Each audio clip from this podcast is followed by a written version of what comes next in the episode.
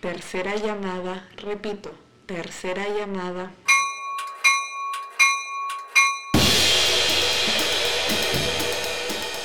Hola y bienvenidos queridos actores a nuestro primer episodio de Entre Actores Podcast. El día de hoy hablaremos sobre las bases de la actuación. Pero primero, ¿qué es la actuación? Si lo buscas en internet, te va a salir qué es la labor o tarea que realiza un actor. Eh, ya, pero eso no me dice nada. Exacto, es por eso que hay que saber que la palabra proviene del latín y su significado es hacer. Eh, ¿Por qué hacer? ¿Hacer qué?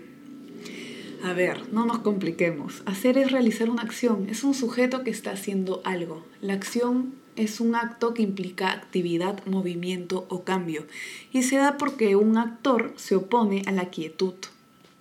En pocas palabras, los actores cambiamos el status quo o la calma en movimiento.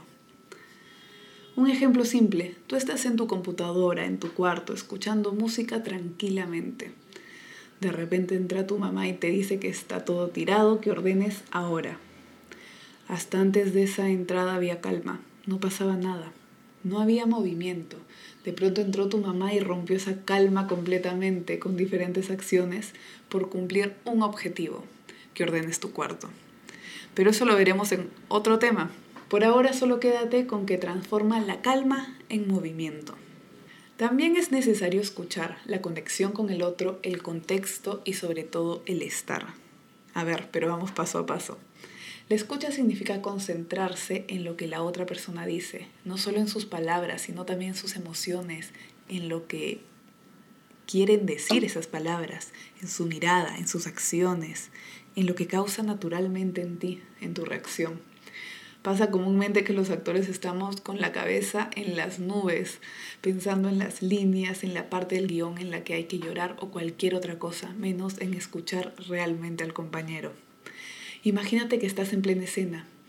En esta escena le estás declarando tu amor a la persona con la que sales y de repente tu compañero o compañera se salió del guion y por no haberlo escuchado tú sigues diciendo el guion tal como está en el papel yo te aseguro que el público se va a dar cuenta o pensarán que algo pasó.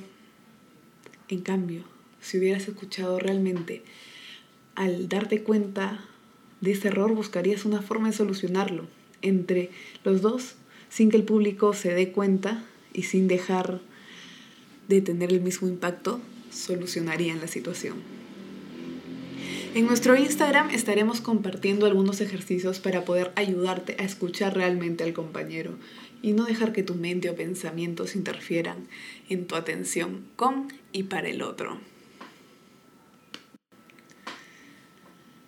Cuando uno realmente escucha al compañero, crea una conexión que, que está, que no se puede percibir, no es física, se siente y los espectadores conectan con esa conexión, la identifican y se identifican con ellos. Si es que viste La La Land y recuerdas la escena en la que los protagonistas están bailando tap mientras Ryan acompaña a Emma a encontrar su auto, tienes un gran ejemplo de este. En esta escena prácticamente los dos, disculpa por los menores, se están tirando mierda están compitiendo entre los dos y prácticamente están diciendo que es la peor noche de su vida. Pero hay tal conexión y se siente esta tensión, pero con amor y con conexión, que todos estamos esperando que por favor alguien haga algo y que se besen de una vez. Lo siguiente es el contexto. Y es que es súper diferente si es que interpretas el famoso Oh Romeo, ¿dónde estás que no te veo?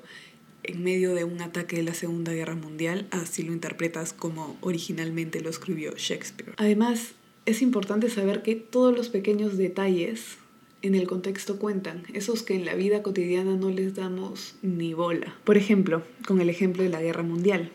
¿En qué país están? ¿Está Romeo en la calle y Julieta en un balcón o están ambos en el mismo espacio? ¿Alguien más está cerca?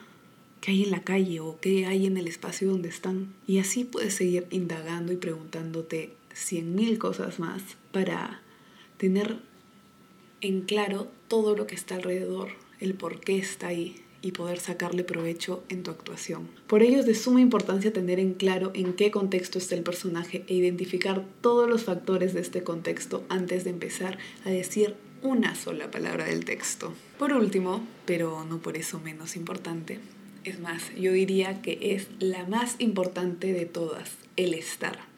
El estar es la consecuencia de todos los conceptos anteriores, pero comprimidos en uno. El de la escucha, el crear esta conexión con tu compañero, el saber el contexto. Bueno, en teoría suena muy fácil, ¿no? en realidad lo es. En la práctica también lo es. Una vez que has entendido el texto, lo tienes aprendido, después de haberlo leído hasta en la ducha y sobre todo haber jugado con él, solo necesitas confiar en ti, relajarte y te pones a interpretarlo. Te aseguro que estarás cumpliendo exitosamente con toda esta teoría.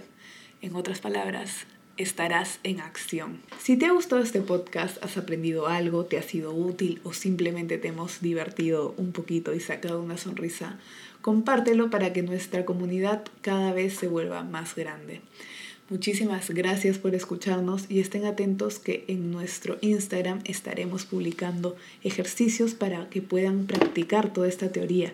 Haremos sorteos y muchas sorpresas más. Nos vemos queridos actores. Cuídense.